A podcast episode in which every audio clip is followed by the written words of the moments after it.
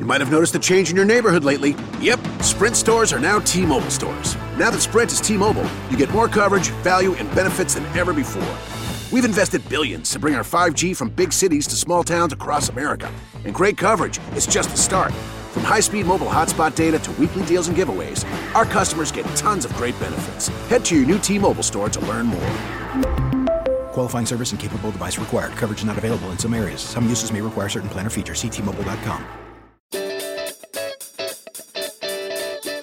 Viva la Moda Podcast. Bienvenidos a Viva la Moda Podcast, un espacio creado por Carmen Asenjo, o sea yo, donde vamos a hablar de diferentes temáticas vinculadas con la moda. Te invito a que lo escuches mientras haces otras cosas. Comenzamos en 3, 2, 1. Bienvenidos a Viva la Moda Podcast. En, estas últimas eh, ediciones estuve haciendo muchas entrevistas, pero no a muchas las entrevisté dos veces. Y esta va a ser una de las pocas ocasiones. Eh, hoy voy a entrevistar a Ornelga, que es columnista de Viva la Moda, escribe notas muy interesantes que salen todos los lunes. Y hoy vamos a hacer un abecedario de moda. Hola Orna, ¿estás por ahí? Hola Car, ¿cómo estás? ¡Qué honor! ¿Todo bien vos? Escúchame, tenés el honor de estar dos veces. Bueno, también un honor y una presión, hay que hacerlo bien. eh, le contamos un poco a los, que están escuchando del otro lado que eh, la idea del podcast de hoy es hacer como una especie de abecedario, glosario de palabras que escuchamos habitualmente en los textos de moda, sobre todo en los textos de los últimos años, y que por ahí algunas las conocemos, algunas nos suenan y más o menos tenemos una idea, pero no sabemos concretamente qué significa, y algunas quizás no tenemos ni siquiera idea de qué significa. La idea un poco del podcast de hoy es hacer un repaso de estas palabras que escuchamos bastante y aclarar un poco qué significa y hacer una pequeña discusión o charlar un poquito acerca de cada uno de los temas. Exacto, porque en los últimos años tenemos nuevos paradigmas de entender la moda, con la tecnología se fueron dando palabras nuevas y también siempre hay estilos que van surgiendo. Y bueno, y todo eso hace que eh, tengamos un nuevo vocabulario al que no todos conocemos, porque bueno, tenés que estar atrás de cada cosa nueva que surge y bueno, a veces te quedas atrás con alguna que otra palabra. Y bueno, eh, con este abecedario vamos a tratar de cubrir un poco ese vacío. Total, y las redes también tienen mucho de eso, de generar todo el tiempo cosas nuevas y a veces como decimos, ah, ¿qué significaba esto? ¿O qué, o qué significa esto que aparece por todos lados? Así que si te parece, eh, Orna hizo un trabajo de locos, hizo como un texto que la tenemos las dos en este momento, en donde detalló palabras vinculadas con moda en general, palabras vinculadas con, el con la sustentabilidad, palabras vinculadas con la Fashion Week. ¿Con qué te parece que arranquemos, Orne? Y arranquemos con moda en general, si querés.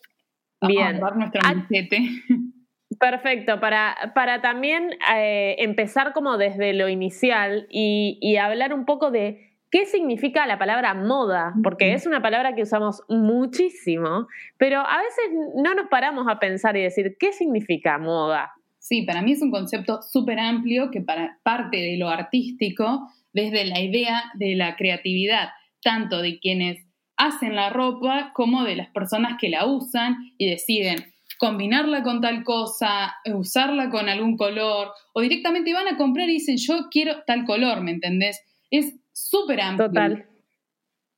Bien, yo tengo algo armado cuando hablo de moda que me gusta aclarar mm. que una moda es una tendencia, digamos, es como la lectura de lo que se está usando en un momento, en un lugar determinado, en un grupo de personas determinadas.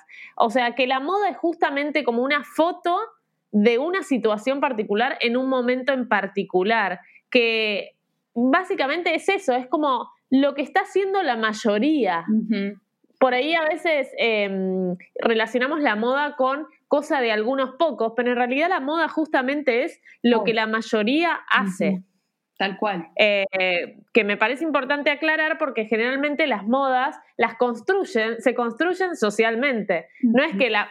A ver, hay algo de imponer tendencia, que es lo que vamos a ver después, pero la moda es hecha por la gente, o sea, cuanto más personas se suben a la moda, más moda es o más fuerte es esa moda. Y más ahora.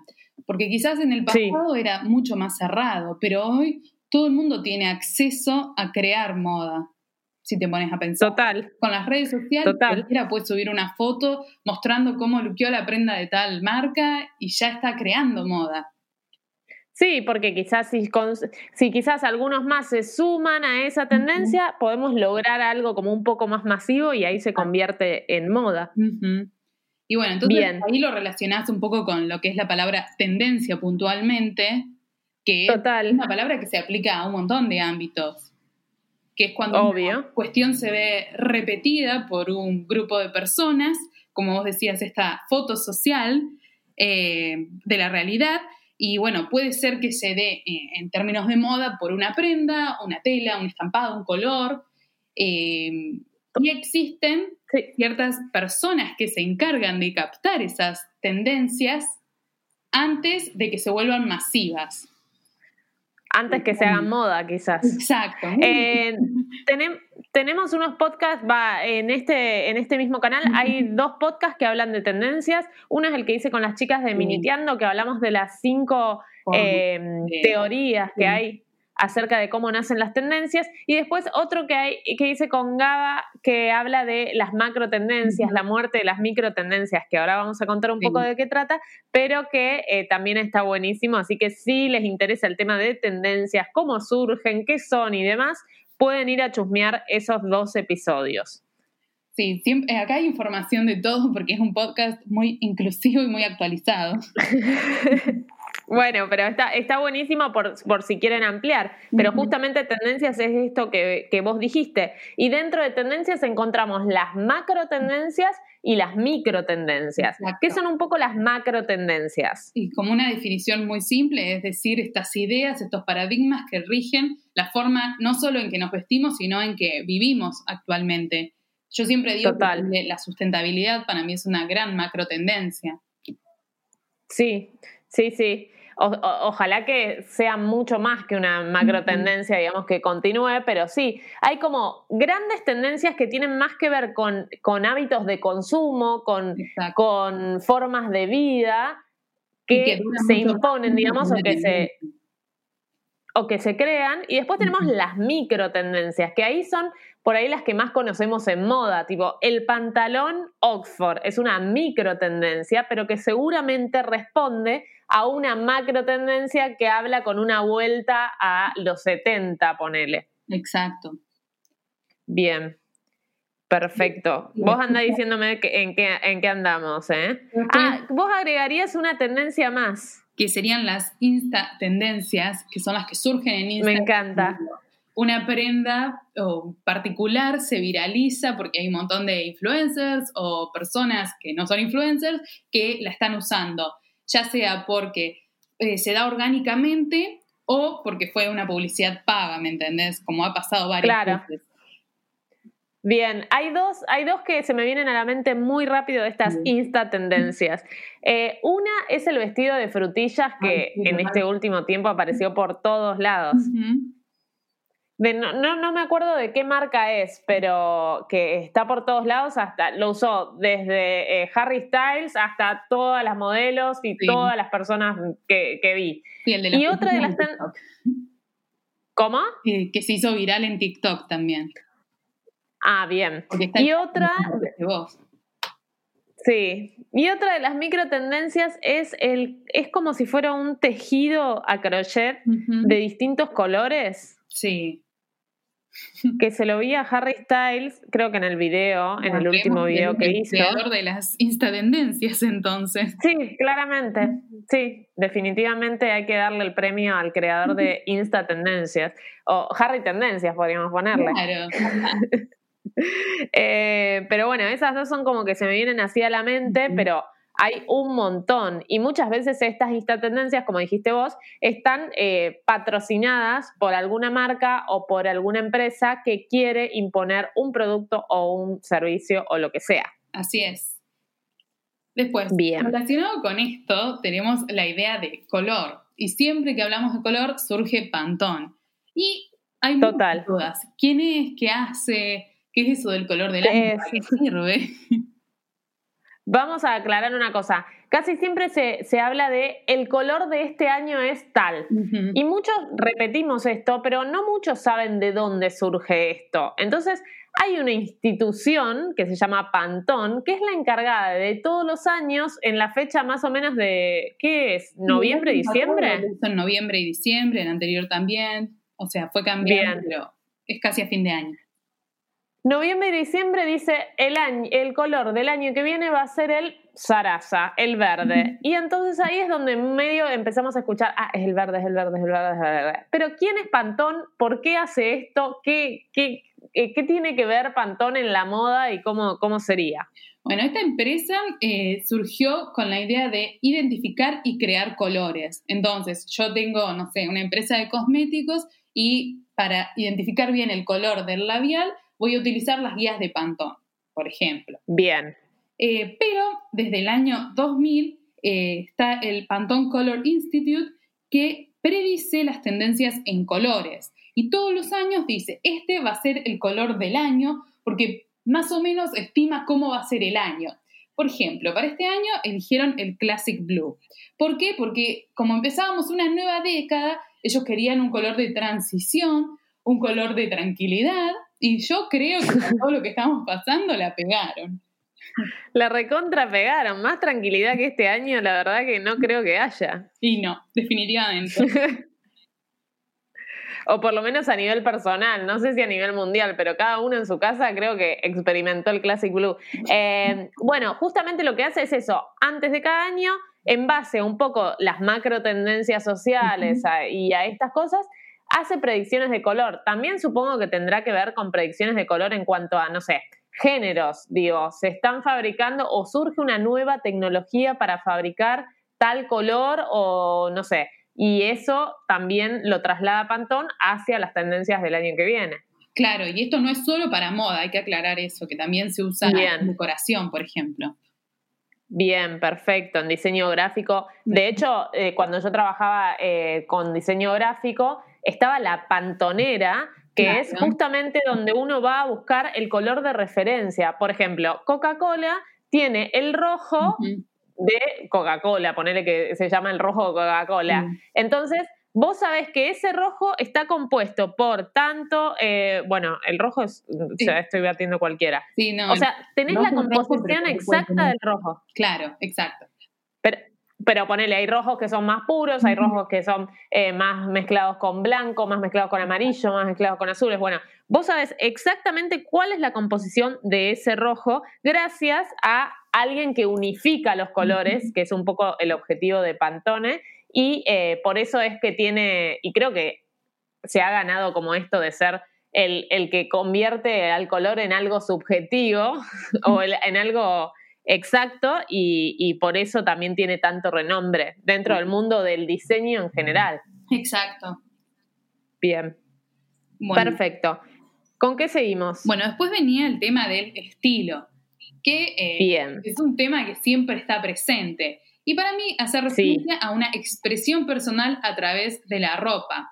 Por lo tanto, si bien históricamente decíamos existen muchos estilos, un estilo más rockero, un estilo más bohemio, eh, más clásico, eh, hoy sabemos que no existe, una persona no puede tener un estilo tan cerrado, tan definido, porque por ahí elige una prenda de tal estilo, otra prenda de tal otro. Entonces, para mí, existen tantos estilos como personas que se visten en el mundo. Claro. Sí, total. Bueno, re que parece un podcast de autobombo, pero hay un episodio de la primera temporada que hablo de justamente esto que dice Orner recién, de que muchas veces relacionábamos con que no sé mi estilo porque siempre lo que queríamos hacer era encasillarlo dentro de una de esas categorías, tipo, ah, quiero, si no soy clásica porque cada tanto uso un color vibrante, entonces no soy clásica, entonces eh, tengo que ver en cuál de las otras categorías eh, entro. Y la realidad es que el estilo no es más que el reflejo de la personalidad en las prendas que llevamos, o sea, así como hay un millón de personalidades en el mundo, hay un millón de estilos. Eh, de indumentario o estéticos en el mundo y tiene que ver con eso, con reflejar lo que somos, cuál es el mensaje que queremos dar con nuestra vestimenta, quiénes somos con nuestra vestimenta. Así que el estilo es un poco eso y, y coincido totalmente con lo que vos decís. O sea, hay tantos estilos como personas en este mundo. Exacto. Ninguno está mal, ninguno está bien, o sea, son. Y recién algo que vos decías me pareció súper importante, eh, porque es una de estas nuevas ideas que rigen al mundo de la moda, que es que la ropa se tiene que adaptar a nosotros, no nosotros a la ropa, ya sea a los talles, al estilo, a los colores, ¿se entiende? Total. Sí, sí, sí, sí. Sí, es como no sé si esto es nuevo, no sé si se le dio una nueva cara ahora que estamos como hiper conectados con las redes, pero es como que el individuo toma mucha más fuerza que todo lo, externo. Entonces, lo que, lo que, tiene más fuerza es la personalidad y la, la, intención del individuo más allá de todo lo que se puede imponer desde afuera. Entonces, siempre va a valer mucho más cuál es el mensaje que vos querés, que, querés eh, dar, más allá de lo que te puedan decir que hoy está de moda tal cosa. Sí. Bien, continuemos con las palabras. Tenemos la palabra outfit, que es una palabra que usamos un montón, que básicamente esto es traducir de inglés a castellano. Eso iba a decir, como es una palabra que viene del inglés por ahí, no todo el mundo la conoce, pero es súper sencillo, es lo que tenés puesto en el momento, con el conjunto con el que salís a la calle, la combinación de pantalón, remera y zapatillas, ¿me entendés? Claro, eh, o un vestido. El otro día que yo siempre pongo algunos hashtags cuando hago una publicación, me preguntaban, ¿qué significa OOTD? Claro, es Outfit of the Day, que sería el look de tu día, o sea, con la ropa que salís a la calle ese día. Bueno, no. Si quiero traducir la palabra outfit o look al castellano, ¿qué sería? o sea, si yo tuviese que elegir conjunto. Y conjunto, sí. Eh, es como Mi vestimenta del día. Sí, no es tan No hay una palabra tan canchera y rápida de decir. bueno, vamos a seguir. Después, ¿qué tenemos? La palabra vintage, y acá sigo con el autobombo, que también hice un podcast que habla de un poco la moda vintage y la separa de la moda retro y todo esto de qué es vintage, qué no es vintage, qué es retro, qué es antiguo y demás. Eh, hay un podcast que hablamos con eso junto a Mariana del Paraguay. Eh, pero bueno, básicamente la ropa vintage es ropa que eh, viene desde otras décadas. que fue hecha en el pasado. Se discute bien, se discute en qué momento se hizo, si son 10 años, 20 años o cuánto tiempo en el pasado, pero lo que es importante tener en cuenta que no fue hecha para hoy. En Total. cambio, algo que tiene estilo retro fue creado hoy para que parezca del pasado, pero es nuevo, digamos.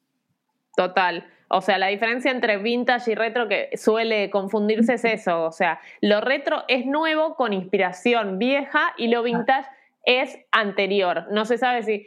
Yo había escuchado 30 años, es como una prenda tiene que sobrevivir 30 años para o entre 20 o 30 años para ser vintage. Y también eso a veces explica estos retros que nosotros hoy, 2020, estemos haciendo como eh, honor a la moda de los 90, porque medio que entran los 90 a convertirse en vintage y es por eso que nosotros hoy los estamos reivindicando, no sé, cosas así, pero, pero más o menos para saber entre 20 y 30 años para que una prenda se convierta en vintage. Sí. Bien, ¿con qué continuamos? Logomanía. Sí, que es algo, una palabra que se empezó, va, es de los 90 también, y sí. va a usar ahora otra vez, hará dos o tres años, y bueno, hace referencia a todas estas prendas donde el logo de la marca que, la hizo es lo más importante, no importa el diseño, sino que se vea bien que es de tal marca. Y por eso son estampados específicos de tal marca o algo que tiene la frase ahí bien al centro, como una remera. Total, eh, ¿por qué surgió en los, en los 90? Es como que cuando surgen las grandes marcas y empiezan a hacer prendas con los logos bien grandes. Antes de eso no había tantas marcas de moda también, o la, gente en general no accedía a las grandes marcas. Medio que los 90 fue como el pico máximo del consumismo, creo yo, y de, de esto de, de todos acceder a marcas, y por eso surgió y como nosotros ahora estamos medio volviendo a los 90, o ya hace varios años que estamos volviendo a los 90, resurge esta tendencia de la logomanía que es llevar una prenda donde quede bien claro para las personas que lo están viendo de qué marca es. Y esto puede ser con un logo gigante en el frente, con una estampa que tenga el logo. Las famosas carteras de Louis Vuitton son logomanía pura, porque es una estampa creada con su propio logo. Sí, sí. Y después de eso un montón de marcas empezaron a hacerlo. Total, no se me ocurre alguna otra así como bien, eh, bueno, no sé, los típicos usos de Nike o Adidas con los, con las, eh, los nombres de adelante son como el típico ejemplo de logomanía. Pero después hay, eh, hubo hace un par de años una, un conjunto que era tipo un pantalón y una campera de jean, no me acuerdo de qué marca era, Fuxia, que lo usó mucho la novia de Justin Bieber, que no me sale su nombre y que era súper, creo que era de Gucci, no me acuerdo qué marca era. Por todos lados el conjunto tenía el nombre de la marca. Eso es un poco la logomanía y que por ahí a veces lo vamos a escuchar en eh, tendencias para la próxima temporada o en, no sé, otras cosas que tienen que ver con moda y que a veces no sabemos exactamente a qué se refiere. Sí. Después también tenemos la palabra oversized, que bueno, la usamos Bien. todo el tiempo, que es esta ropa que es más grande que lo que debería. ¿Y cómo medimos Bien. Bueno, para eso necesitaríamos que se apruebe la ley de talles para definir cuál claro. es el talle y, bueno, cuánto más le agregás para que sea oversized, ¿me entendés? Sí, o, eh, tiene que ver con esto como que te pusiste una prenda que es más grande de tu talle, básicamente el oversized. Y hay otra palabra que me encanta, que te, voy a correr del... del que se llama, que es overdress. Claro. Viste que hay muchas frases que dicen tipo nunca estás overdressed, o sea, o, o, algo así. Sería la traducción exacta. Claro, pero a veces se le da connotación positiva y a veces se le da connotación negativa. El overdress es como que le diste mucha más importancia a tu, a tu outfit que la que correspondía para esa situación. Algo así creo que tiene que ver. Y a veces hay gente que lo toma como positivo, hay gente que lo toma como negativo. Yo soy fan del overdress, para mí siempre hay que darle mucha más importancia, a lo, pero, pero es una palabra que también vamos a escuchar mucho eh, eh, en, cuando leemos cosas de moda. Sí. Y después eh, se me ocurre también la palabra atemporal. Bien. Es una, que una prenda es atemporal cuando no tiene un estilo definido para un momento determinado entonces, Total. dentro de unos años la usás y parece de esa época también, ¿me entendés? Claro, como que no tiene un, un indicador de un, momento especial, o sea, no sigue tanto la moda del momento. Exacto. Atemporal quiere decir que no tiene temporada y también se refiere a cuando no es de invierno o de verano. También, viste que hay prendas que son bien específicas de frío, bien específicas de calor. Una prenda atemporal también hace referencia a eh, no tiene una época del año predilecta para ser usada. Y es importante que lo hablemos ahora porque eh, con todas estas nuevas formas de verse el Fashion Week, eh, en un futuro va a haber muchos desfiles que van a ser atemporales en el sentido de que no van a ser exclusivos de verano ni exclusivos de invierno.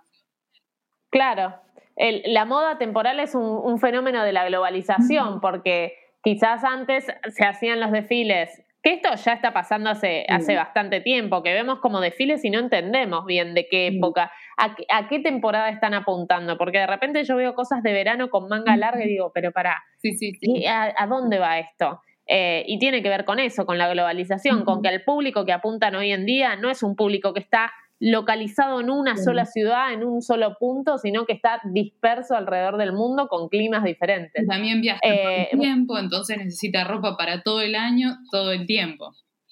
Total, perfecto, me encanta. Moda atemporal es eso. Sí. Si querés, ya que estamos, ¿qué me decías? Fashion Week. Dale, me parece interesante que saltemos a todas las terminologías que vienen vinculadas con la Fashion Week. Bueno, ¿qué tenemos? Bueno, ¿qué, es la Fashion Week? Claro. Bueno, son unos desfiles que eh, los más importantes se realizan en Nueva York, Londres, eh, Milán y París durante febrero y otros durante septiembre. Entonces ahí se presentan las nuevas colecciones de cada diseñador. ¿Y eh, quiénes van a esos eventos? Sí. Prensa, influencers, compradores, clientes. Bien. Fashion Week en la traducción literal sería Semana de la Moda y se llama así porque dura una semana en cada una de estas ciudades que planteó Orne. O sea, generalmente el evento dura una semana en Londres, una semana en Nueva York, todos se trasladan, o toda la gente de la industria de la moda, se traslada una semana a Londres, una semana a, Italia, eh, a Milán y una semana a eh, París. Pero la realidad es que esta semana de la moda se fue haciendo cada vez más amplia y ya hay un montón de semanas de la moda alrededor del mundo con esta metodología de una semana, aunque las más conocidas o las más populares o las que más imponen tendencia hoy en día siguen siendo estas cuatro semanas de la moda, que son Nueva York, Londres, Milán y París. Eh, Orne, ¿cuáles son otras semanas de la moda así interesantes? Yo soy fan de la de eh, Copenhague, que es como una de las semanas de la moda que se impuso mucho en estos últimos años. Sí, en los últimos Y que tiene que ver todo con el diseño nórdico. Exacto. ¿Qué otras hay? Después vamos a analizar porque tiene su propio estilo. Me encanta. Bueno, después tenemos en España, que también es bastante conocida y la podemos ver a veces en los medios. Tenés en Colombia, tenés en San Pablo, tenés en Sydney. Y acá en Argentina hemos tenido algunas... Eh, semanas. Fashion Week. Claro. Eh, que bueno, siempre fue con algunos temitas de organización, cosas así, pero se ha realizado en varias ocasiones y bueno, hemos ido. Y hay algo, hay algo clave de la Semana de la Moda en Buenos Aires, que se hace en Buenos Aires claramente, eh, que tiene que ver con tiempos. Generalmente cuando nosotros vemos un Fashion Week, están adelantados una temporada, es decir, nosotros ahora en la Fashion Week que vamos a ver virtuales de eh, Estados Unidos, Londres y demás, vamos a estar viendo, corregime Orne si me equivoco, la temporada primavera-verano de ellos de este fin de año y principios del año que viene. Es decir, ellos están... No, para, se me mareó todo. Vamos a estar viendo la temporada primavera-verano de ellos del año que viene. 2021. O sea, ellos Mientras... van a mostrar cuando estén por arrancar el invierno. Entonces, dentro de seis meses desde que claro. en Chile, la vas a poder comprar. Pero hace años existe un término que se llama See Now, Buy Now, que algunas marcas eh, empezaron a aplicar, que hace referencia a que muestran la ropa y la ponen en venta ahora. Total. Lo que quería decir antes de eso, ahora, ahora entramos como más en concreto en el que es el Now by Now, que la diferencia de muchas semanas de la moda y sobre todo la de Buenos Aires es que cuando hablamos de Semana de la Moda a nivel internacional, muchas veces se habla con casi un año de anticipación o, de, dos temporadas de anticipación, mientras que en la Semana de la Moda de Buenos Aires nosotros estamos viendo la tendencia que está en el shopping o en el local en ese momento. Em, ¿Y qué significa eso? See now, buy now, que es lo que acaba de decir Orne.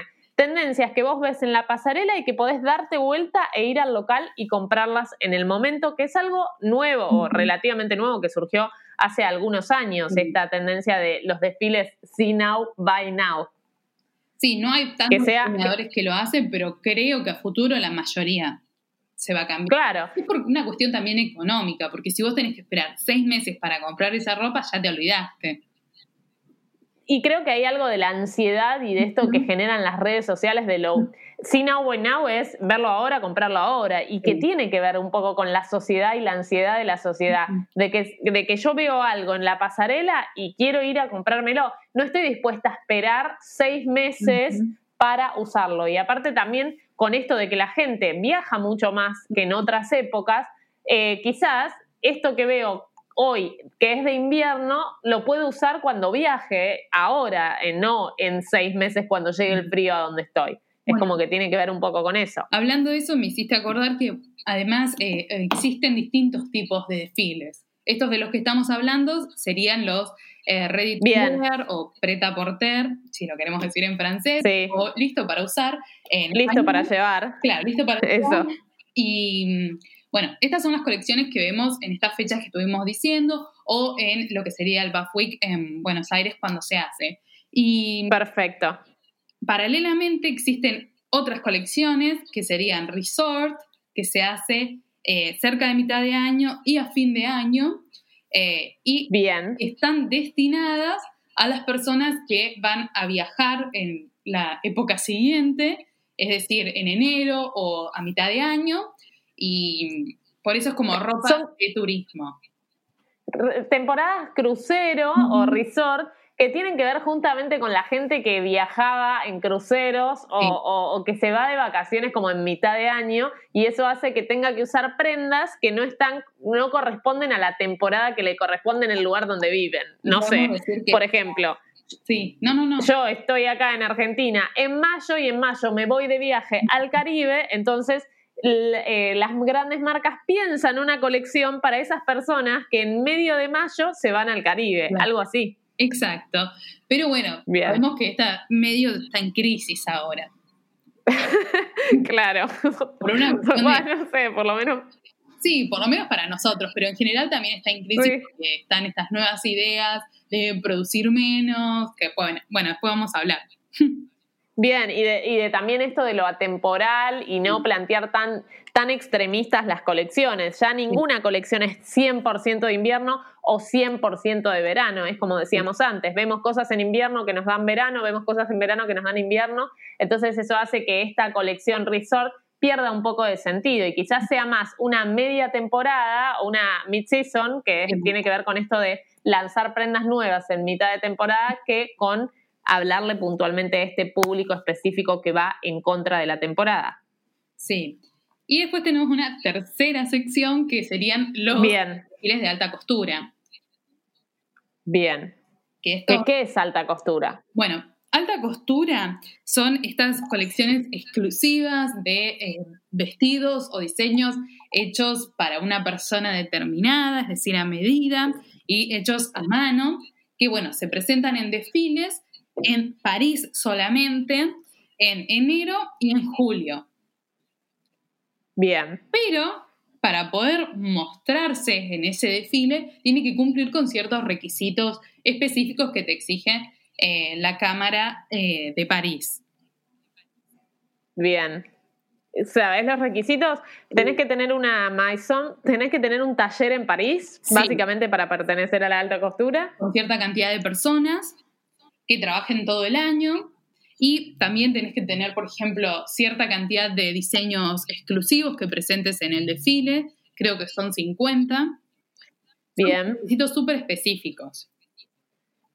Una cosa, porque a veces se confunde que la alta costura solamente son vestidos de fiesta. y no necesariamente, simplemente son prendas realizadas a medida de un cliente o prendas hechas puntualmente a medida y no de manera industrializada. Por eso encontramos dos como grandes categorías en lo que es indumentaria en general. Preta por té quiere decir listo para llevar, que, se entiende como que tiene una fabricación más industrializada. Y después tenemos la alta costura, que es una, una fabricación a medida, más a mano, con más detalles. Sí. Pero esto no quiere decir que lo de preta porté sean todos pantalones y polleras y, cosas más que de uso urbano y no vestidos, ni que alta costura sean solo vestidos y no haya ningún pantalón ni ninguna prenda de uso más urbano, digamos. O sea, no tiene que ver con el tipo de prenda, sino con la confección de la prenda.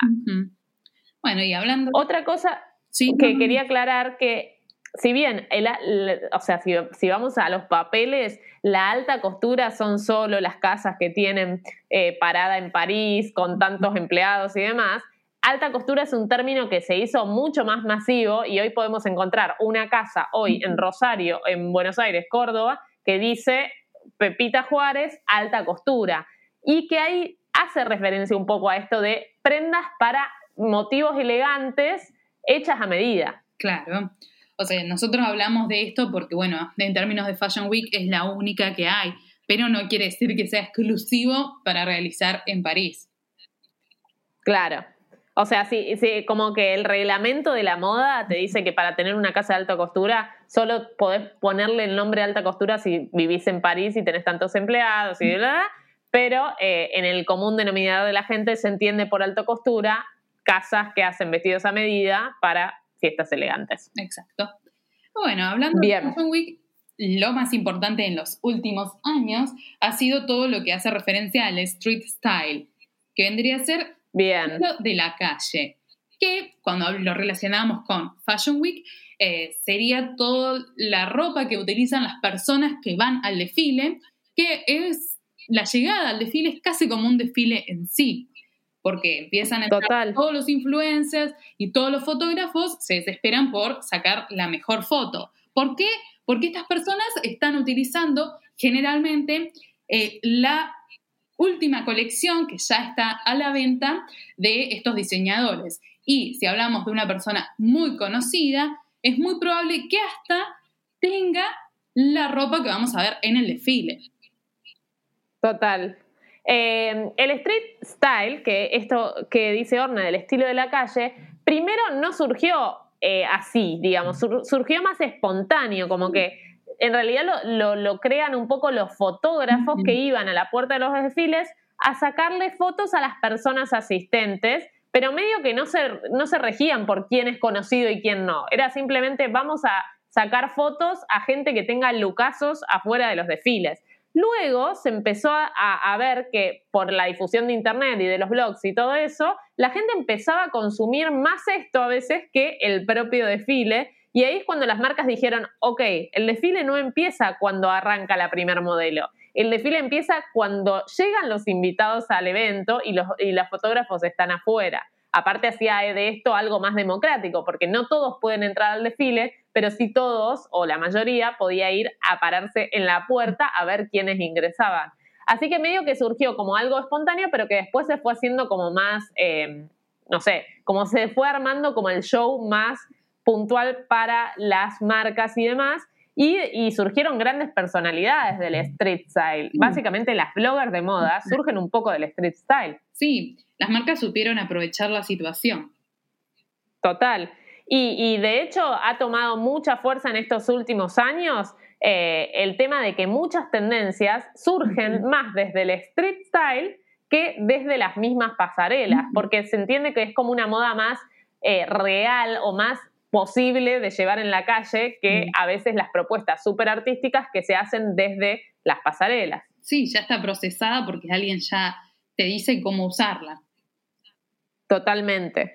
Así que cuando escuchemos la palabra street style, entendemos que es la moda que se impone desde las calles, pero no eh, casi siempre se hace referencia a esto, la calle que se ve en estos eventos importantes de la Semana de la Moda. Podemos eh, encontrar street style en ciudades que no tienen semanas de la moda y demás, pero las grandes tendencias y las grandes movidas se ven justamente en estos puntos, en estos momentos. Sí, es más, yo recuerdo a Bill Cunningham, que era uno de los fotógrafos más importantes de este tema, que para otros eventos que no eran la Semana de la Moda, como decirte un desfile de sombreros, eh, estar en Nueva York y que él estaba sacando las fotos de las personas que estaban por la calle de, sin ir a un desfile, ¿me entendés? Claro. Y hay muchos Está bueno. que se hicieron conocidos sacando fotos más allá de eh, el desfile. Está The Sartorialist, que también es un fotógrafo muy conocido. Total. Eh, y él sacaba fotos a la gente también en Nueva York, si mal no recuerdo, pero no necesariamente que iba a un desfile.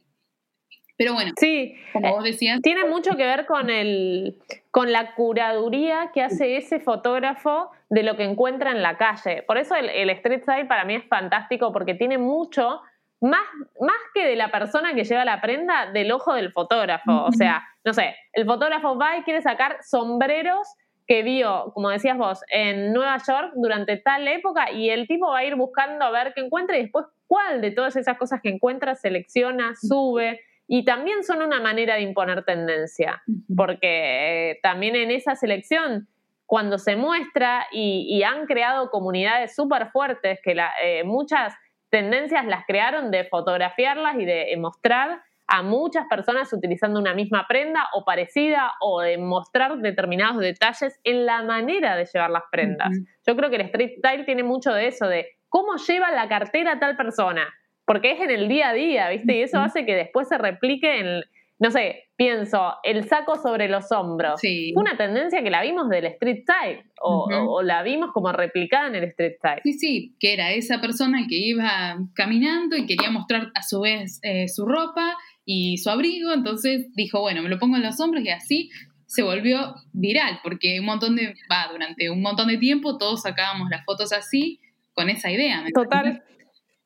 Así es, así es. Así que fan del street style por acá eh, y continuamos con este eh, abecedario. Este sería como un diccionario comentado. Claro, vamos por las ramas nosotros. Es como un código comentado, bueno, el abecedario comentado de, la moda 2020. Bueno, ¿qué seguimos, Orne? Hacemos de tema porque si no, para ver. Pará, quiero seguir, ah. quiero seguir con front row, que es ah. otra palabra que me encanta. Sí, también súper importante, que serían las personas que están sentadas en la primera fila de un desfile. Originalmente, ¿quiénes eran? Los editores más importantes de las revistas. Pero hoy es muy más amplio. o aclaración aparte, generalmente también, además de los editores, eran los compradores. O sea, la Semana de la Moda originalmente se hizo para que las grandes tiendas, tipo, no sé, Macy's, pienso en las tiendas que más o menos se me ocurren así, los grandes compradores de esas tiendas vayan a los desfiles y digan, bueno, para la próxima temporada voy a comprar este vestido, esto, esto, esto. Entonces ellos tenían los primeros puestos seguros porque eran los que ponían toda la plata. Exacto. Poco a poco, esos compradores fueron teniendo como sus mini eventos y ya no van a los desfiles que son masivos. Y ahora en las primeras filas encontramos todo lo que es prensa y ahora más que nada influencers y eh, celebrities. Sí, que son súper importantes, porque son los que te dan a conocer el desfile en el momento a través de las redes sociales. Total. Son comunicadores, digamos, de diferentes maneras y aparte son los que también, como luego al llevar las puestas esas prendas, hacen un poco lo que dijimos antes, las insta tendencias, que son mm. las que se bajan un poco a la calle y dicen, bueno, eh, porque Harry Styles lo tiene puesto, porque Rihanna lo tiene puesto, porque Bella Hadid lo tiene puesto, eh, hay muchas marcas que lo replican, hay muchas personas que compran esa misma prenda y se genera un poco esto de, de la moda. Sí, son importantísimos. Es un término que hay que mm. conocer hoy. Bien. También de Front row, primera fila. Sí. Eh, y después, bueno, de ese tema habíamos hablado del tema de la, de la colaboración entre un diseñador, puede ser justamente un influencer o puede ser otra marca, que bueno, se dio mucho en los últimos años, pero no es un término nuevo. No. Vos hiciste una nota para el blog, que después voy a dejar el link para que también la chequeen, que son eso, colaboraciones que se hacen generalmente entre dos marcas, que esas dos marcas puede ser una marca de ropa y una modelo, una marca de ropa y un influencer, una marca de ropa y otra marca de ropa, que muchas veces son de diferentes estilos, por ejemplo, Adidas, Nike han hecho, bueno, Adidas sobre todo, muchas colaboraciones con marcas de alta costura o de preta porter, pero que son de otro estilo. Eh, y, ¿Y por qué es una tendencia fuerte en estos últimos tiempos? Porque es fusionar dos cosas que no tienen nada que ver por lo general y también porque llegas a mucha más gente. Porque por ahí los seguidores de esa otra marca más comercial o los seguidores de un influencer eh, empiezan a conocer quizás una marca eh, de un diseñador que antes no tenían ni idea. Entonces eh, también se diversifica un poco la moda en ese sentido. Y aumenta el público. Y otra manera también que, bueno, de las colaboraciones con las marcas de fast fashion, es que hacen que mucha gente pueda acceder a diseños de grandes marcas, de, alta costura, o diseños más caros, a precios más baratos, como pasó con, no sé, todas las colecciones de H&M en colaboración con los diferentes diseñadores, creo que hizo un millón. lanzan una. Hay que ver este año si hacen y con quién. El año pasado, ¿cuál había sido? La de Tules. Sí, la de Valley. Jean Batista Valley. Perfecto. Eh, bien, buenísimo. hemos terminado la sección Fashion Week y todo lo que tenías que saber, todas las palabras que tenías que saber vinculadas con Fashion Week. ¿Con qué seguimos, Orne? y ahora casi como en otro, en otro libro, sí, el tema de sustentabilidad. Ahora, pasamos del fast fashion a la sustentabilidad en un instante. Vamos a hablar de algunas palabras que tienen vínculo con el tema de la sustentabilidad en la moda en particular y quizás algunas se pueden aplicar al término sustentabilidad en general. Sí, porque bueno, Arrancamos. la sustentabilidad en sí es que algo lo puedas seguir, eh, la forma en que lo haces hoy te permite que en un futuro lo puedas seguir haciendo, como por ejemplo la explotación de recursos naturales no puede ser de una forma que en un futuro dejen de existir, ¿me entendés? Ahí es más o menos como diría el término. Y en cuanto a moda, eh, tiene como dos eh, variantes que se tienen que cumplir para que algo sea sustentable. Desde un punto de vista eh, de la ecología, hace referencia a no contaminar, no utilizar químicos, no realizar una producción excesiva que contamine el medio ambiente. Y desde un punto de vista laboral hace referencia a que la producción tiene que ser eh, respetando las, eh, eh, las leyes laborales y buenas condiciones, buen trato. Sí, muchas veces pasa de que la sustentabilidad solo se vincula al medio ambiente y eso es un error, porque la sustentabilidad no solo habla de los recursos naturales, sino también de los recursos humanos que se insumen para fabricar cualquier cosa. Entonces a veces hay marcas que están súper pioneras en lo que es sustentabilidad de ambiente, o sea, de eh, elegir géneros o no sé qué, pero después sus condiciones laborales eh, no son buenas o las personas a las que contratan no tienen una buena paga. Y una tercer pata dentro de este triángulo de sustentabilidad es que el precio al que sean vendidos esas prendas sean precios justos, que no haya sobreprecios, también es una, un tema de sustentabilidad. Eh, que creo que esa es la última pata que ni se toca muchas veces. No, para nada.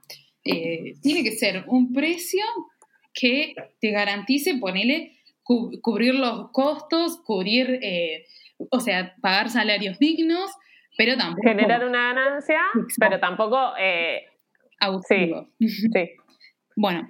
Pero bueno, eso es una, una batalla que tardará tiempo en llegar, pero bueno, sustentabilidad tiene que ver con eso y cuando se aplica la moda tiene justamente que ver con eso. Muchas marcas sustentables generalmente son hechas por eh, cooperativas o con gente en condiciones laborales eh, legales, porque hay algo que hay mucha ilegalidad y mucho trabajo en, malas condiciones laborales.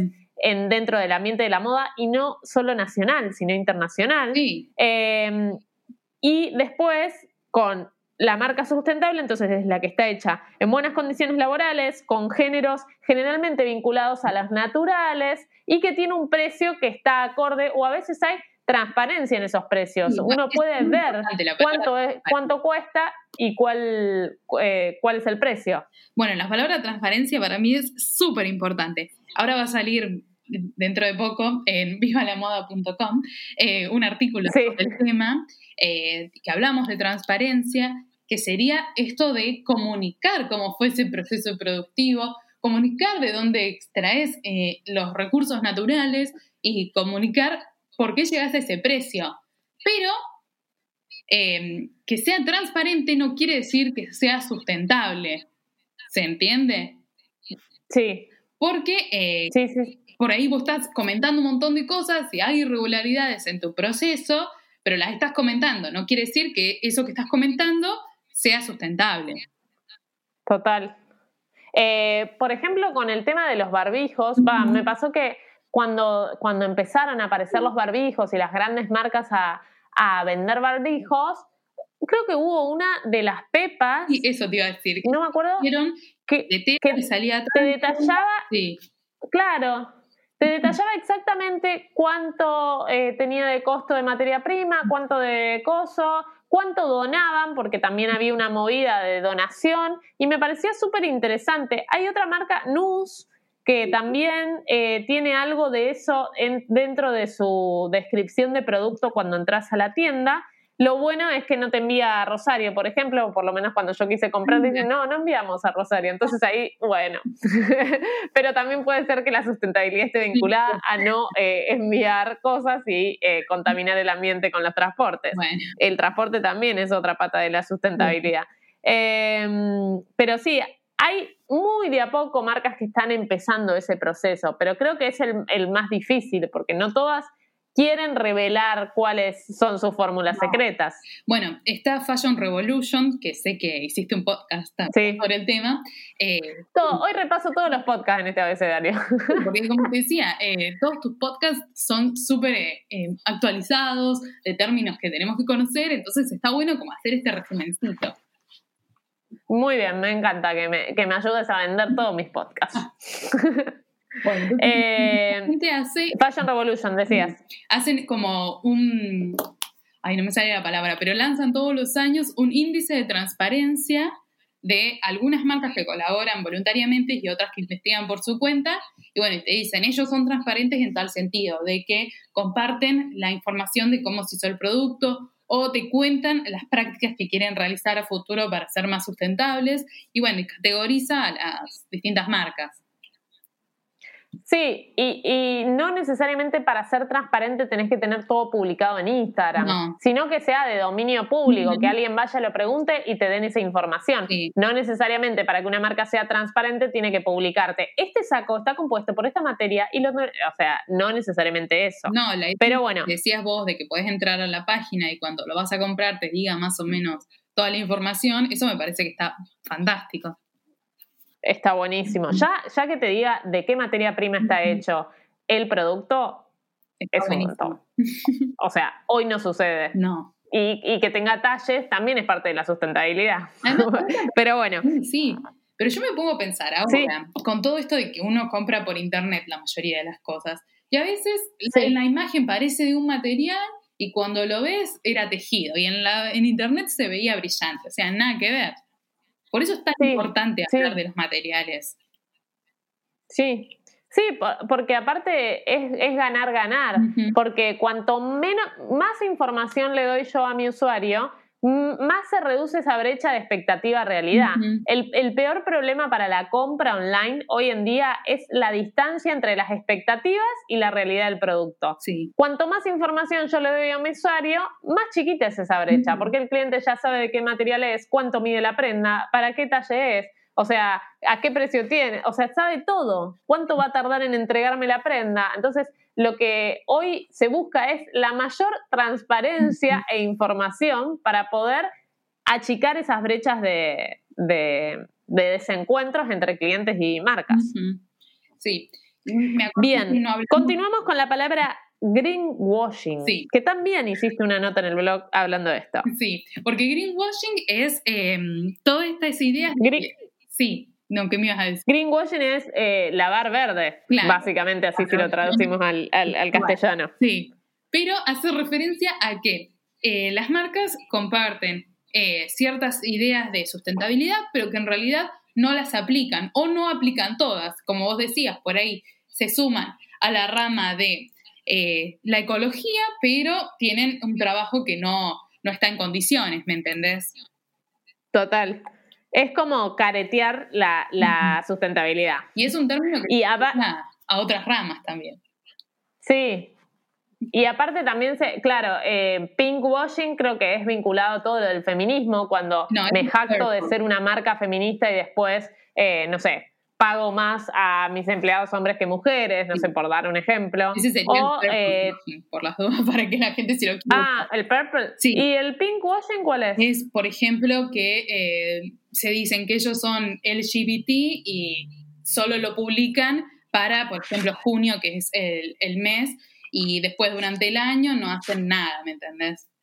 Bien, entonces el, el pinkwashing está vinculado con eh, LGBT y el, pink, el purple washing con feminismo. Pero también se aplica a un montón de cuestiones. Vos tenés eh, el podcast con Brenda. con Brenda Mato que hizo el gordo washing y me parece espectacular. pero hay, hay, hay muchos. O sea, es esto de querer vender algo, pero después en la práctica no estar aplicándolo. Simplemente hacerlo más por una movida de marketing y porque hay que hacerlo y porque hoy eh, vende hacer eso y no por una convicción real. Sí. Y bueno, y por último, para no hablar mucho más de este tema, porque se nos va a ir muy largo el podcast, hablar de Sí. fast fashion rápidamente, que sería, es un sistema eh, que es esta idea de, se ven las tendencias rápido, las preparo, las hago rápido, las pongo a la venta y enseguida va a salir otra tendencia que lo reemplaza. Entonces esa ropa ya se desecha. Es todo un círculo de que todo el movimiento va rápido. Es como un consumismo avanzado. Claro, el fast fashion surge de, de esto, de como tiene que ver un poco con el see now, buy now. O sea, surge una tendencia, a los 15 días, ya- no sé, un vestido en la red carpet.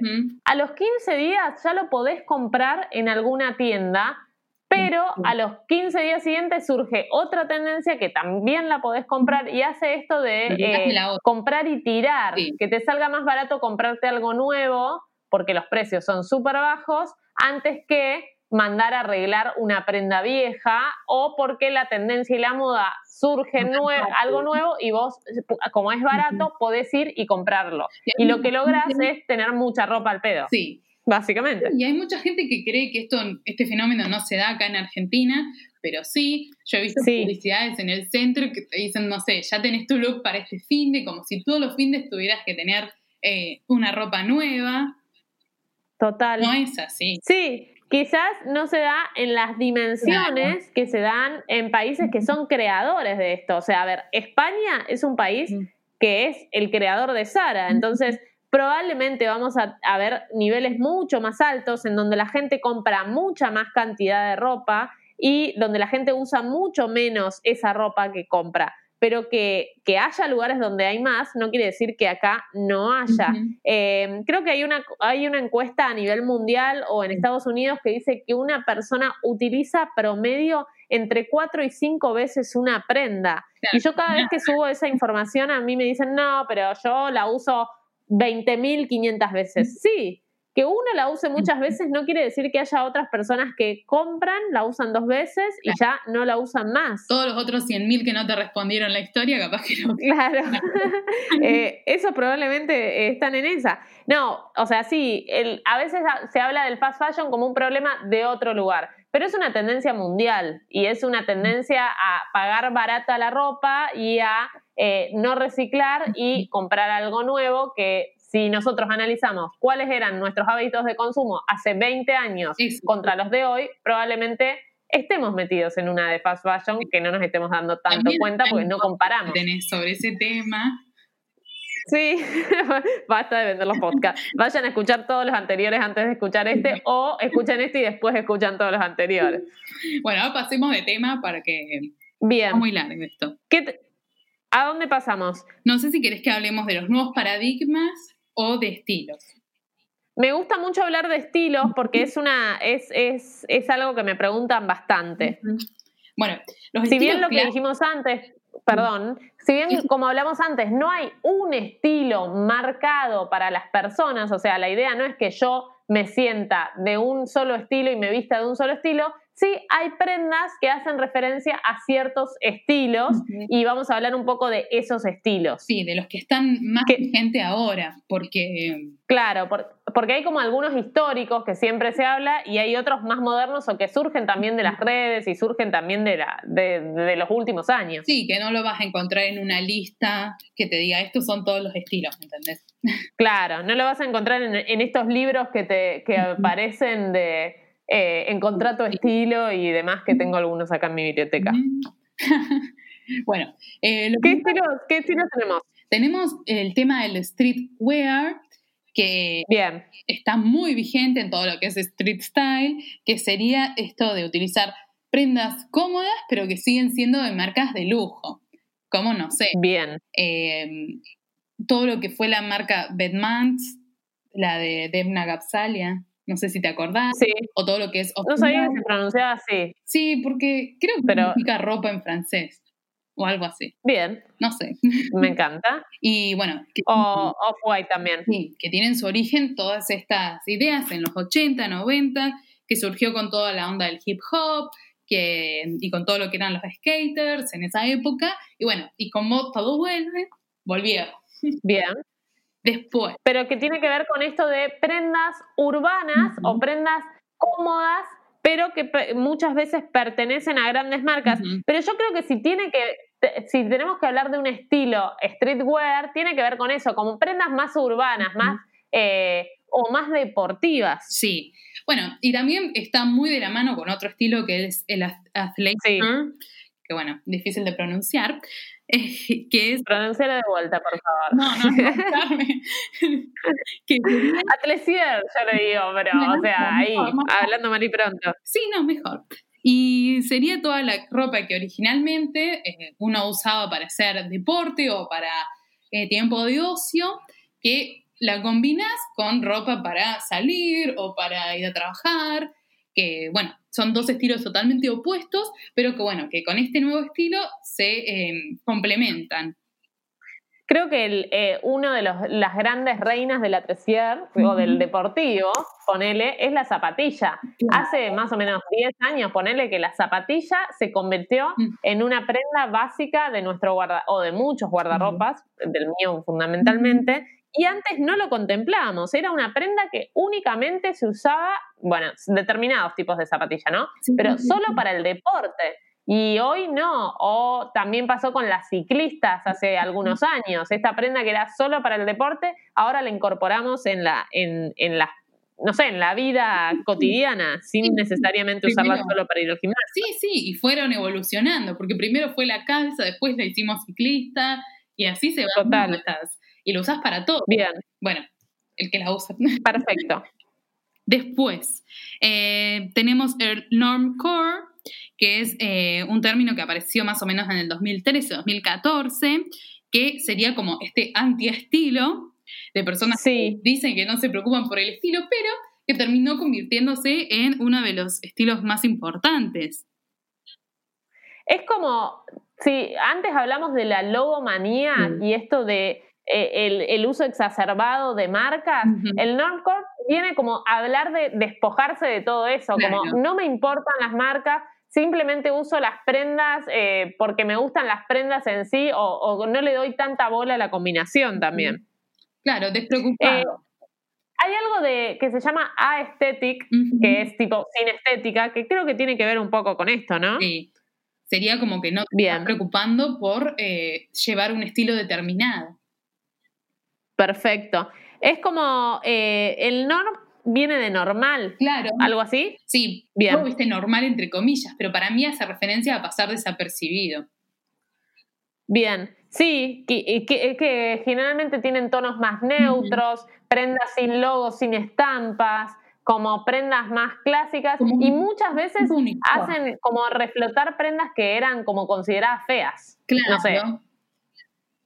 Sí, tipo, no sé, el, la zapatilla, la ugly también tiene que ver con el non-score, eh, las sandalias estas tipo las escandinavas también tienen que ver con esto, las, sandalias con abrojo, la riñonera, son como todas eh, triunfos del non-core. Bueno, avanzamos si querés a todo lo que es el ladylike, que en realidad... Bien, me encanta. Sí, que está súper de moda ahora, eh, que sería como este estilo que tienen formal y arreglado de eh, señoras de alta sociedad, pero bajado a todas las edades. Bien. Por ejemplo. Dame un ejemplo de Ladylike de alguien de 25 años. Sí, sí. Tipo, sería como la peli, ¿cómo se llama? Ah, ni idea, pero en inglés no me acuerdo cómo se llamaba. Clueless. Ah, sí. ¿Ella tiene el estilo Ladylike? No, para mí no porque está demasiado como modificado. Demasiado trendy. Demasiado. Hasta yo te digo estilo clueless. O sea, es tan particular en su propio estilo. Sí, sí, tiene su propio estilo. Pero eh, y tiene un poco de minimalismo en algunas selecciones, tiene algunas. Em, bueno, o sea, es como vestirte más arreglada, pero no necesariamente ponerte un trajecito Chanel, eso va. Pero sí sería, claro, porque ¿quién, que el típico caso sería combinar todo. Bueno, no, acá no, acá por ahí tenés una pollera de una, de una seda y después, sí, la, la, campera que estás usando puede ser de tweed, por ejemplo. Ok. No tiene que Cierta formalidad. pero sí, yo diría que tiene que ser una falda, por lo menos a la rodilla, un blazer, una cosa así. Una Y algo de, de todo muy femenino. Sí. O sea, no hay colores negros, va, femenino en lo que se entiende por femenino, ¿no? Como muchos colores pasteles, muchos colores tirando a los rositas, a los amarillitos, eh, mucho eh, perla, mucho volado, como cosa muy así es el Ladylike. Claro. Bueno, Bien. pasemos a uno que puede tener algo que ver o no, que vendría a ser el estilo de Harajuku, que... Eh, no lo conocía. Bueno, este es como de los que salieron nuevos. Va, el año pasado, una de las palabras más googleadas, Así que dije, bueno, Mm, habría que buscarlo.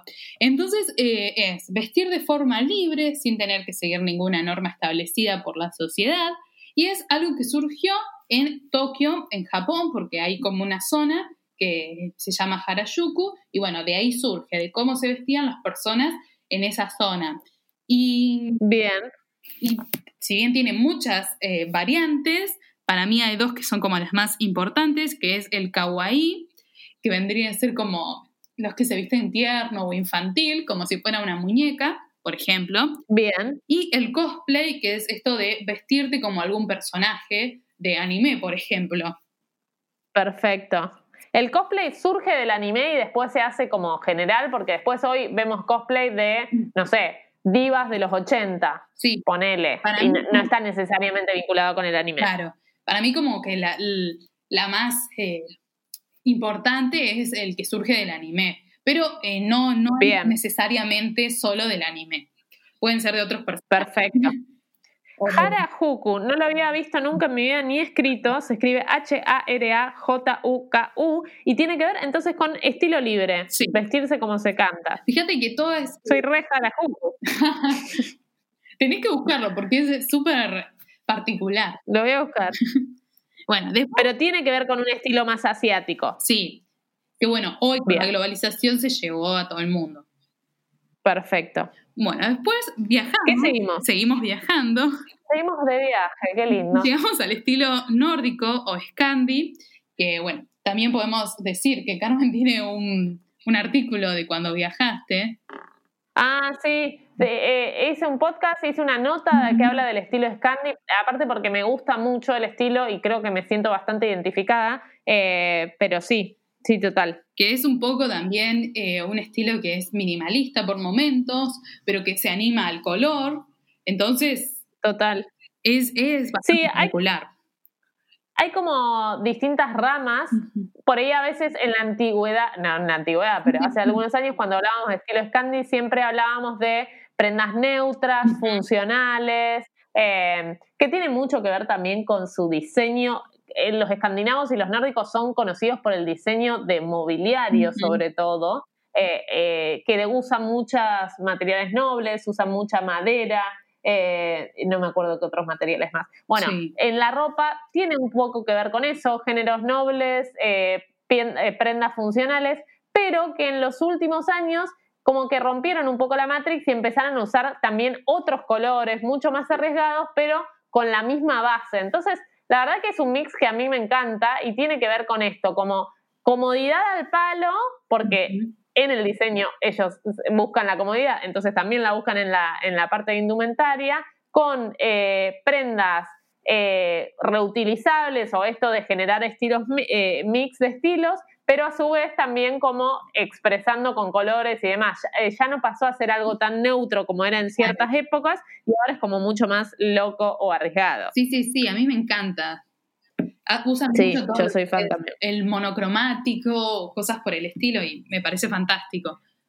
Y Y es un poco esto de ecléctico, o sea, es una mezcla de estilos. Claro. Y por lo que vos me decías, está también eh, esta idea tradicional de lo que era el estilo nórdico, que hoy está más identificado con lo que es el cottage core, que bueno, se puso de moda en cuarentena, que sería esta eh, moda eh, de estar en casa, de ropa cómoda, todo como suavecito, ese tipo Bien. de, por ejemplo, un Como- jogging, claro, un jogging tejido, cosas por el estilo, de estar en casa, estar cómodo, Perfecto.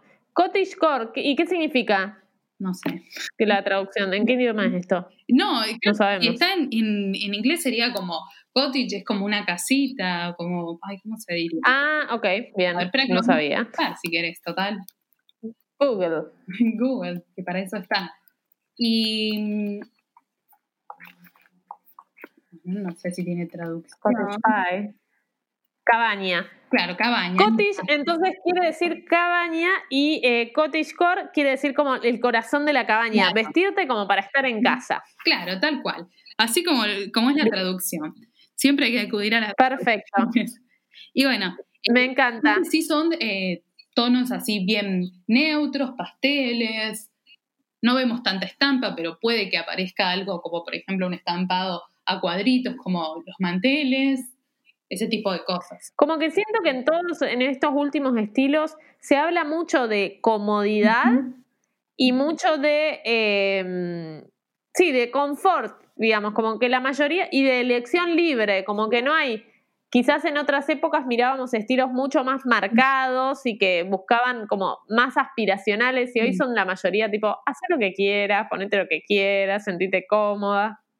Sí, sí, sí. Y que yo creo que justo la pandemia en este sentido potenció muchos, estos, muchos estilos. Porque bueno, hace referencia a encontrarse uno mismo, a sentirse cómodo. Y bueno, esta es la idea que vos decías antes, que me encanta, de que la moda se adapta a nosotros. Bien, perfecto. ¿Y, después qué tenemos? Después em, tenemos el tema del minimalismo, que eh, también hay un artículo sobre el tema, que vendría a ser el estilo de vida que se aplica a moda, que es vivir también despojado de em, elementos que no sean esenciales. Eh, entonces no vamos a ver nada de estampas, no vamos a ver nada de color, pero sí vamos a enfocarnos por ahí en siluetas, eh, vemos mucho oversize, vemos, eh, no sé, un vestido así con tirantes, cosas bien sencillas, en colores súper tranquilos, nunca vamos a ver muchos colores en una prenda, como mucho podemos ver negro, blanco y medio como que nos quedamos bien.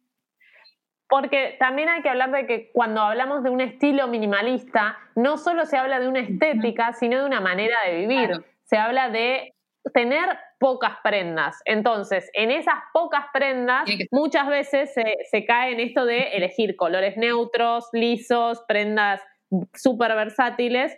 De hecho, hay como ciertas teorías que dicen que un, un, placar minimalista tiene 33 prendas, o sea, y con 33 prendas, incluidos zapatos, incluido todo, mm. salvo lo deportivo y la ropa interior, eh, con eso podés estar tranquilamente. Entonces, creo que el minimalismo viene un poco de la mano de eso, de cuáles son esas prendas. Sí, seguramente esas prendas van a ser probablemente lisas o con no muchos colores para que sean súper versátiles y las puedas utilizar en diferentes ocasiones y así. Para que todo vaya con todo. definitivamente nunca sería minimalista, pero por un tema de que a mí me gusta la ropa. Quizás puedo ser minimalista en otros aspectos. No sé. Sí. Claro, pero en lo que es indumentaria, a mí me divierte expresarme con la ropa quizás a otras personas le divierte expresarse con la gastronomía y nunca serían minimalistas gastronómicamente, no sé. En cambio, sabemos que... Pero, eh, pero sí, eso no quiere decir que no puedas usar prendas que sean minimalistas. O sea, un vestido súper clásico de un tono neutro, eh, amplio, versátil, es una prenda más minimal, que no quiere decir que después seas todo minimalista. Sí, y bueno, y también hablas de la palabra clásico, que es otro estilo que trasciende las, los tiempos, Bien. que es un estilo que es bastante elegante, es atemporal, como dijimos antes, em, y que siempre utiliza, digamos, la, la misma figura, la misma silueta, y bueno, ese patrón lo va repitiendo. Y vamos a ver que hay pocos colores también, eh, como es el blanco, el negro, eh, quizás algo de rojo, quizás algo de azul, pero eso es todo. Y... Sí, los colores clásicos también, o sea, el, azul marino, el rojo bien eh, puro. Algo de marrones quizás. Sí. O algunas estampas clásicas también. Y siempre digo que el ejemplo típico es Carolina Herrera cuando, bueno, diseñaba ella para su marca. Fíjate que ella es clásica y lo que ella hacía era clásico y es muy difícil cambiar a veces o poder innovar dentro de ese aspecto. Carolina Herrera que siempre está como vestida parecida, con una camisa blanca, el cuello levantado y una falda negra. Sí, que bueno, cuando ella se retiró terminó su desfile con un montón de, opciones de, su mismo look. Total, está buenísimo. Aparte, está bueno ponerlo como ejemplo cuando hay gente que dice, me pongo siempre lo mismo. Eh, Carolina Herrera también se pone siempre lo mismo y no se está quejando. Steve Jobs también. Bien. Eh, perfecto. ¿Y qué me queda? El estilo casual. Bueno, que ese está bueno como para explicarlo, eh, porque bueno, es un término que uno usa casi a diario, que vendría a ser el estilo que uno utiliza cuando por ahí no tiene que ir a trabajar, entonces puedes combinar un jean, puedes usar zapatillas, y mm, para mí hoy está súper relacionado con todo lo que es el jean. Sí, bien. También hay un podcast. Basta. Eh, y después eh, metes ahí adentro, como dentro del casual, el chic francés, que es como, que sería un estilo dentro del casual. Porque bueno, eh, siempre se decían cosas del estilo francés, que bueno, siempre va y viene, pero hoy fue modernizado un poco, que hay ciertos referentes de este estilo que, bueno, por ahí utilizan lo que es un jean, que con un blazer a cuadros, remeras básicas, con pocos accesorios y particularmente yo diría que por ahí son los que son es muy trendy hoy en día. Total. Sí. Sí, sí, sí, sí. Es como que sigue un poco sigue las tendencias pero con un toquecito. Claro. O sea, no es la la fashionista súper trendy que sigue todo, todo y cada una de las tendencias, sino que es como que se anima un poco a la tendencia, sí. pero con una bajada más, más clásica. Y bueno, entonces mm, como que la hace casual. Sí. Bien, sí. Bueno. Perfecto. Sí, es como entre, entre lo trendy, trendy y lo elegante, se hace ese mix y queda más casual. Bueno. Bien. Terminamos. ¿Y qué nos queda? Nos quedan, voy, voy a hacer una selección de algunas palabras que nos quedan y vamos a dejar acá para que los que escucharon hasta acá y quieran saber más, eh, nos inviten a hacer un nuevo podcast con más abecedario, porque palabras vamos a encontrar siempre un montón. Eh, quiero hablar un poco del tema eh, genderless, que también hay un podcast hablando de eso y habla de prendas sin género y la diferencia entre unisex y genderless. Me parece interesante hacer esa diferencia que unisex está pensado para un solo sexo y que lo puedan usar todos, y genderless es que no está pensado para alguien en particular. Sí, sí. Eh, y aparte sí. No sé si es.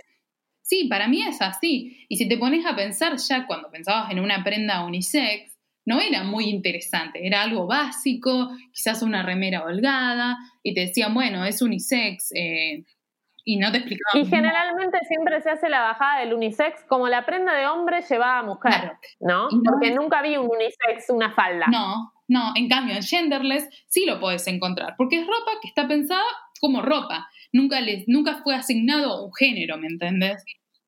Total, total. Ah, o sea, a veces eh, resulta difícil como entender o, o, decir, bueno, es muy difícil lo que me están planteando en diferenciar, pero bueno, es eso, es cuando el diseñador se sentó a crearla, no pensó que esto lo va a usar tal modelo o tal actor o lo que sea, sino que pensó en la prenda y después que esa prenda eh, la lleve quien la quiera llevar. Para eso se tienen que garantizar diversidad de talles, eh, atenciones en los locales que estén adecuadas a eso, porque también después, no solo el diseño de la prenda te hace a que alguien la lleve y alguien no, porque si yo entro a un local y tenés separado sector damas y sector caballeros, es muy difícil que se genere eso con una prenda sin género. O sea, evidentemente tenemos que crear un espacio y un entorno para que la marca o las prendas sean sin género, pero me parece interesante entender la diferencia entre algo unisex, que es algo que pueden usar los dos sexos, o sea, femenino y masculino, y algo genderless que está abierto a todo tipo de personas que quieran llevar esas prendas sin importar el sexo. Claro, directamente cuando fue creada no se tuvo en cuenta el género, o sea, capaz que ni hay género para la persona que lo hizo. Perfecto. entender. Y aparte porque también el unisex eh, habla mucho de, esto, de lo binario, y el genderless habla de eh, abrirse a eh, todas las opciones, digamos, no a solamente las dos. Y bueno, y después eh, también hay otra palabra que se relaciona, que es complicadísima también, que es gender, que es fluidez de géneros, que bueno, se puede aplicar tanto a personas como a ropa. Y yo lo entiendo como Perfecto. tradicionalmente era eh, para mujeres y tiene algunos em, toques que lo hacen más masculino o viceversa. Como que está entre si no sabes si era tradicionalmente para hombres o tradicionalmente para mujer está ahí en el medio, no se entiende. Perfecto, eso es las prendas de género fluido. Claro, estás reconociendo que existen géneros, pero como que no puedes identificarte con ninguno. Perfecto. Y ahí pones de ejemplo a Harris Reid, que hay una nota, como todo en esto, No puedo creer la cantidad de contenido que hemos generado en este tiempo, porque para todo hay una nota que, lo, que te amplía la información. Eh, es un diseñador británico que, que, es de género fluido y genera prendas. Sí, eh, que bueno. ¿Y a quién viste? A Harry Styles. Ok. Bien. Y quiero hablar un poco muy brevemente de dos eh, palabras que están muy en tema hoy. Uno es el tema de apropiación cultural, que a este tema le debo un podcast y estoy buscando a alguien con quien hacerlo, básicamente, eh, eh, que tiene que ver con la apropiación por parte de una cultura de eh, símbolos o, cosas vinculadas con otra cultura. Generalmente una cultura más se puede decir, poderosa o dominante sobre una cultura eh, dominada, sí. de alguna manera. Lo que pasa que con un montón de estos temas, eh, yo pienso que todos los tenemos que conocer, que son súper importantes, pero eh, por supuesto que siempre está buenísimo escuchar a alguna persona que se especialice, un activista, pero bueno, con esto hay que hacerlos conocer.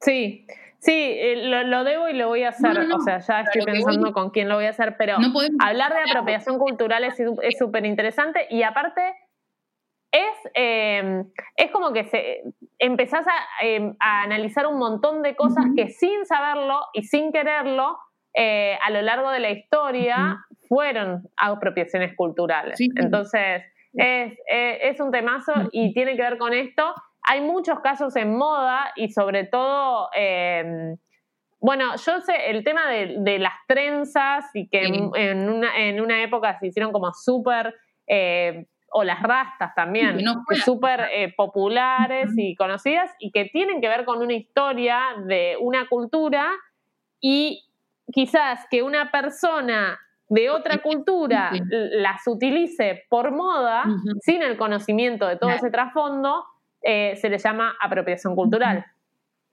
Sí. Eh, de hecho, hay, eh, creo que, no me acuerdo si Isabel Marán, hay como marcas así muy, muy conocidas que tienen juicios por apropiación cultural por uso de estampas y símbolos de otras culturas. Sí, la verdad que es terrible y es, un es algo que se empieza a hablar recién ahora, pero es como que siempre, también no sé, como que para mí viola un montón de derechos la apropiación cultural, pero también depende mucho de la persona eh, que pertenece a la cultura eh, apropiada, eh, definir hasta que, con qué se, con qué se siente cómoda que tomen, porque está bien, por ahí lo pueden tomar para dar a conocer, pero también lo pueden tomar para, con fines comerciales, como vos decías, con, con intereses de moda, y bueno, en ese momento ya ya deja de ser como un homenaje, ¿me entendés? Sí, y, es súper finito la discusión, eh, agarré que se colgaban una hora hablando de este tema, pero es súper finito la discusión porque la persona que se está apropiando puede decir que lo está haciendo en modo de, eh, hay otra palabra que no es apropiación, sino es como decirte revalorización cultural.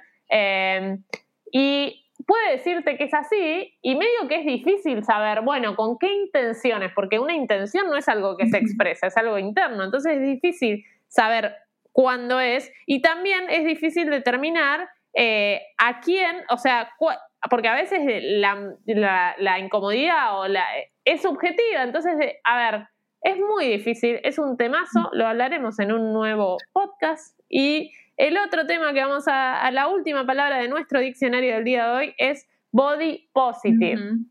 Sí, que tiene que ver con una eh, relación positiva con el cuerpo. Claro, que no solo hace referencia a uno mismo, sentirse cómodo con su cuerpo, sino que también en los medios de comunicación, eh, digamos, se incluyan eh, distintas versiones de, de cuerpos, no sé cómo explicarlo. Eh, pero como sí, que demuestre. Sí, diversidad corporal, que no solo siempre veamos al 90, 60, 90 en todo lo que sea, no solo modelos, sino desde campañas publicitarias, desde presentadores en la televisión, desde influencers que se convierten en mainstream, eh, modelos de campañas gráficas, o sea, que, que, que veamos diversos cuerpos, porque así es la realidad y no todos unificados. Igualmente, Body Sí, igualmente Body Positive es una organización, tiene en Argentina su pata, eh, que nace en 2007, eh, como vos bien decís, en contraposición al body shaming, que era como esta vergüenza, vergüenza, vergüenza hacia el cuerpo. Sí, y bueno, vos hablas mucho de este tema. Eh, sí. Hay que recomendar acá los podcasts porque, bueno, justamente hacemos referencia a esto. está el de las pieles, y está el de gordofobia. Sí, estereotipos. Ah, Hay uno que, que, habla un poco de dónde surgen los estereotipos de cuerpo y que me parece que ese es clave. Pero bueno, nada, si ya, ya hasta esta altura no escucharon los podcasts anteriores, les recomiendo que vayan a escucharlos. Eh, y hasta acá llegamos, Orne. Me parece que hicimos un repaso, no sé cuántas palabras hicimos en este diccionario hoy. Llevamos una hora y veinte hablando, que es un montón. Creo que va a ser de los podcasts más largos que hice. Pero me parece que está bueno porque es, es, algo que podemos hacerlo mientras estamos haciendo otra cosa. Así que, y si no, que se diviertan. Eh, Orne, elegí una palabra final para aquellos que escucharon hasta acá, nos manden un, Insta, un mensaje de Instagram, tanto Orne, que es arroba ornelga, o a mí, arroba viva la moda blog. Eh, nos mandan esa palabra y nos dicen llegué hasta el final. Me encantó. ¿Qué palabra clave les inventamos? Y puede ser nuestra última palabra, de body positive. Body ah, claro, si llegaron a body positive es porque llegaron hasta acá. Me parece espectacular. Eh, y aparte me parece una buena palabra para que nos empecemos a interiorizar. Eh, perfecto, Orne, body positive. Y acuérdense de comentarnos si hay alguna palabra que hayan escuchado y no saben muy bien cuál es el origen, de dónde surge. Si les gustó este tipo de contenido, a mí me parece súper interesante y súper revelador o te da un montón de data por ahí si, si estás leyendo o escuchando algo de moda y por ahí hay palabras que te quedan colgadas. Y cuéntenos eh, qué palabras sugerirían para la próxima. Y muchas gracias, Orne, por esta hora y media que te tuve acá eh, y por todo el trabajo de preproducción que la gente no lo sabe, pero que es muy valioso. No, gracias a vos, Carmen. Ya sabés que me gusta estar acá y me gusta escribir, así que bueno. Genial. Eh, Orne todos los lunes está sacando una columna dentro del blog que lo pueden encontrar en vivalamoda.com.ar. Eh, hay notas muy interesantes que estuvimos haciendo. La de moda y eh, derecho legal da mucho para hablar, así que vamos a hacer alguna nueva. Eh, esta semana habla de por qué, si son necesarias o no las Fashion Week. Claro. Y bueno, y vamos a tener muchas notas más. Así que gracias, Orne. Y los invitamos a todos a que escuchen todos los podcasts anteriores, nos sigan en redes a ambas y nos vemos la próxima. Gracias, Orne. Te mando un beso grande y hasta la próxima. Chao, chao. Gracias. Viva la Moda Podcast. You might have noticed a change in your neighborhood lately. Yep, Sprint stores are now T Mobile stores. Now that Sprint is T Mobile, you get more coverage, value, and benefits than ever before. We've invested billions to bring our 5G from big cities to small towns across America. And great coverage is just the start. From high speed mobile hotspot data to weekly deals and giveaways, our customers get tons of great benefits. Head to your new T Mobile store to learn more. Qualifying service and capable device required. Coverage not available in some areas. Some uses may require certain plan or features. Ctmobile.com.